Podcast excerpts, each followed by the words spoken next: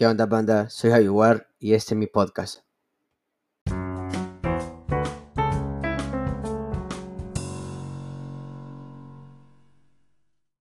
¿Qué pasa, people? Soy Javi y estamos en un nuevo episodio más para Javi Warcés. Sean bienvenidos a ustedes otra vez aquí a otra entrevista más. Traemos a otro artista y pues vamos variado para esta temporada 2, como te mencioné. Nos venimos con un tatuador y skater, papá. ¿Qué más querés? ¿Qué más querés? Puta, te traigo de lo bueno. Así que vos, tu obligación es compartir este episodio. Y le damos la bienvenida al invitado del día de ahora, Empty Bones. ¿Qué onda, viejazo? ¿Cómo estás, primo? Hola, viejo. ¿Cómo estamos? Yeah, yeah, primo, de verdad. Yeah, yeah. Un gustazo tenerte aquí, primo. Un gustazo tenerte en el programa, la verdad. Eh, costó un poco, costó un poco por todo lo que hace, pero se logró, Rey, se logró. Sí, hombre, gracias a vos por, por darme el chance y darme la, la, noticia que querías hacer esto y pues ahí estamos con todo. Yeah, primazo, yeah, yeah. ¿Y qué onda, primo? ¿Qué tal, qué tal lo trató el Go Skate el día de ayer? Estuvo de loco, ¿verdad? Sí, fíjate que me gustó bastante que eh, llegaron los chavos. estos bichos desde, desde, el, desde el Ferrer bajaron para el, para el Salvador del Mundo. Fíjate que yo no me lo pude dar la bajada porque tuve que tatuar. Pero viejo, el, el speed y el feeling, todo, todo, todo estaba ahí apoyando siempre a los, a los skateboarding, a los hermanos perdidos, el arte, y llevamos un par de camisas al Salvador del Mundo para, que la gente los, lo apreciara. Eh, estuvo varias marcas ahí con todo y pues ahí vi que patinaron este, un tubito en, las, en las gravitas. Y la verdad que estuvo muy bueno. Estuvo de pelo, vea, estuvo de pelo, rey. Ahí estuve tripeándome también. Mm, pero antes de comenzar a hablar sobre skate, primo, y sobre la escena de aquí del, del país, mencionaste que estuviste tatuando. Mucha gente piensa que a huevo el tatuaje puede ser fácil, pero a la misma vez es cansado. Y pues también por eso te he traído el día de ahora para poder hablar sobre la escena del tatuaje. ¿Cómo comienza Empty Bones en el tatuaje, primo? Eh, yo empecé a encontrar mi estilo de dibujo. Con eso podría empezar porque a mí me costó encontrar mi estilo de dibujo. Pasé varios, varios años haciendo así como graffiti, caricaturas, y todo ese tipo de, de, arte, de ilustración, hasta que encontré ya este, mi estilo gráfico, que serían los, los cráneos y los huesos. Así fue como empecé a hacer dibujos ya un poquito más lineales, más estilo Blackworks, pero no los no tatuaba. Pero de ahí poco a poco la gente me empezó a decir, hey, ¿por qué no tatuas? Entonces en la pandemia fue que ya agarré una maquinita gracias a un a la resaca. Yeah, la este resaca, papá. Sí, la resaca de ahí. Y él fue el que me ayudó con, con la primera maquinita, ¿no? Y ya poco a poco aprendiendo, viendo videos en YouTube, vos sabés, y así, así fue como empezamos a tatuar y a darle a full. ¿Y te costó un poco encontrar tu estilo en sí o fue sencillo para vos? Sí, me costó muchísimo porque yo estudié en la Matías por tres años y medio.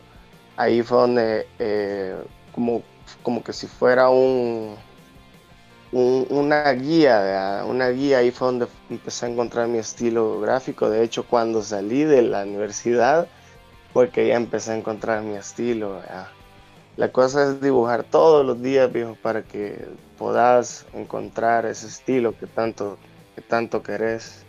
A huevo. ¿Y tu primer tatuaje, antes de hacer tu primer tatuaje, practicaste en algo así aparte? Porque he visto que a veces los tatuadores practican en frutas. ¿Vos también tomaste ese proceso o de una te fuiste a la piel humana? De una, de una. No, hombre, papá, si vos estás loco entonces. sí, pero de una. Porque eh, creo que se me hacía un poquito fácil la práctica de la, de la, de la, ¿cómo se llama? De las líneas, porque yo, yo cuando ilustro, ilustro con rápido grafo. Ajá. son como, son como eh, plumas, pintas negras, full negra, pero para arquitectos. A huevo. Entonces, eso me ayudó muchísimo para, para eh, mejorar muchísimo la línea. Eso es, así que recomendado. Recomendado, vergonísima, primo, me parece, me parece. Eh, hablando de, de, una cosa por otra, eh, ¿cómo es que vos también comenzás en el skate, primo? O sea, ¿cómo, cómo vos llegás al deporte? Uy, vaya, yo al principio, al principio empecé a andar en bike, pero no era como tenía, no, no tenía la bike BMX, ¿verdad? sino que una Corsario con un amortiguador y ahí fue como me empecé a, entrar al mundo del deporte. De ahí, este, mi papá, de hecho, mi papá me, me, compró una patineta de dados, bien me acuerdo. Y con esa patineta fue que empecé a darle ahí al Loli, empezaba a darle al Shovit, a mantener el equilibrio. Y empezamos con, ahí con un cuate que se llama Xavier, como de los 13 años, 14 años empezamos a patinar y así con tablas chafas. Ya después, aquel, mi, mi, chero se compró una tabla, una original y puchica, gran diferencia, viejo. Los, los caminaban rápido, las, las cuncas y era pura, eh, puta, era más, más, más yuca, más difícil. A huevo, a huevo. Y poco a poco, así empezamos a darle a full, a full. Terminamos patinando en la loma Ahí patinamos por varios años, ahí nos apoyaron bastante. Y actualmente pues estoy patinando en, Merliot, ahí en, los bowls, ya, ya este, con un, bajo, un poquito bajo de nivel, porque me he estado dedicando mucho al trabajo, al, al, tatú y a, la, dibujada. Entonces me queda poco tiempo de patinar, pero siempre tenemos ahí la patinetilla. Qué vergón, qué vergón, primo. Y me gustaría saber cómo fue la experiencia de tu primer oli o cuál fue el primer el truco, el primer trick que vos sacaste, primo. Eh, creo que fue el oli, sí, sinceramente, porque siempre me ha gustado saltar, eh, no sé, cualquier tipo de obstáculo. Eh, sí, fue el oli, de hecho fue enfrente de mi casa, hasta tenía fotos en el hi-fi, cuando existía el hi-fi todavía, así, así, y mira y haciendo loli, pero puchica, en la foto salgo así medio levantando la, tabla, así poquito. Para mí era un gran logro, Sí, a huevo. ¿Y cuántas tablas has logrado saltar cuando andabas ahí de loco en la tabla, full, full? Uy, fíjate que yo llegué a saltarme como cuatro tablas. Las cuatro tablas, sí. Sí, sí, sí tenía, un, tenía un buen oli porque todavía lo estoy recuperando ahí, pero con cuatro tablas. A huevo. ¿Y cuál es el truco más loco que has sacado patinando, Rey? Uy, eh, em, el truco que más me gusta que yo he hecho, viejo, es en la phonebox de Merliot. Hice un backside 5 en toda la phonebox, oh, viejo. que agarrar un gran impulso. Y vos sabes que cuando te subes a la phonebox ahí en el, bowl de Merliot es un gran abismo. Entonces, haciendo un backside 5 en todo el, toda la caja. Eh, creo que ese ha sido uno de mis mejores logros porque sí me costó muchísimo, como no tenés idea. yeah, primazo, pero se logró, se logró. Entonces, ¿se puede decir que gracias al skate pudiste llegar al tatuaje o fue diferente o crees que tenga algo que ver?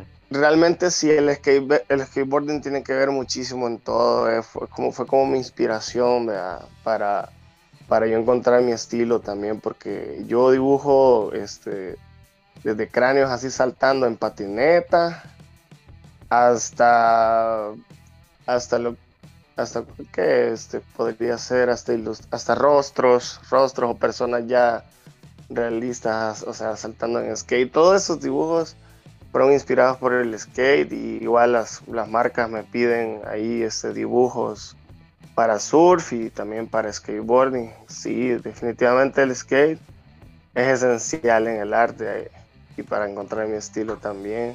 Yeah, yeah, qué bien, Rey. Eh, entramos, fíjate que en el episodio, en el podcast, tengo una parte random, el cual vamos a entrar ahorita, el cual es yo te hago una pregunta así menos esperada y pues vos me contestás con lo primero que se te venga a la mente, Rey. Vaya, ok, dale. Vaya, la primera pregunta sería, si tu estilo al andar en patineta fuera una raza de perro, ¿qué raza crees que fuera? Un pitbull. Un pitbull, no hombre mamá, ¿por qué? Porque he visto, bueno, a pesar de que me gustan bastante los pitbull, he visto así como que se ven, este, se ven bien poderosos en la tabla y hay unos que sí Sí le hacen, ahí toda la onda. se, siente, se siente poderoso cuando está en skate, primazo. buenísimo, buenísimo. Y si, y si tu tatuaje, o sea, si tu, si tu arte, si tu dibujo tuviera un olor, ¿a qué crees que olería? Mm, a putrefacto. Porque a mí me gusta mucho lo macabro, lo, lo mórbido. Entonces, a veces hay unos dibujos que hago ahí que sí se ven así mero locos. Por ejemplo, imagínate, eh, hace poco me eché un dibujo de una araña comiéndose un skater. No, pero... Y el skater así con todas las, todas las tripas de afuera y, la tabla ahí. Y le hizo hasta un texto con la sangre, le hizo un texto con la sangre que dice que and destroy. Y, y, no te cuesta, primo, como imaginar cada detalle del dibujo, o sea, ¿Solo va surgiendo o llevas como ya alguna idea en la mente? Sí, los detalles yo los, los visualizo ya. Ya los detalles son como la, la esencia del Empty Bones. Yeah, yeah. Ese, esos detalles son los que ya sé controlarlos. Pero ahí vamos siempre aprendiendo a, a, tratar de poner en el lugar adecuado los detalles. Yeah, yeah. Y pues la pregunta que toda la gente espera, primo, ¿Por qué Empty Bones? ¿De dónde viene tu AKA? Vaya, Empty Bones eh, me llamé así por mis amigos, por los cuates con los que yo empecé a patinar, que éramos cinco, que nos, nos llamábamos antes LSD. Y pues de la nada eh, dediqué a, sacar como ya mi propia marca. Y gracias a ellos este, es que yo conozco así del mundo de todo esto, de, la música, del skate, del por qué llamarme Empty Bones, porque a ellos les gustaba también este, escuchar una rola así de los Rollers que se llama Empty Bones.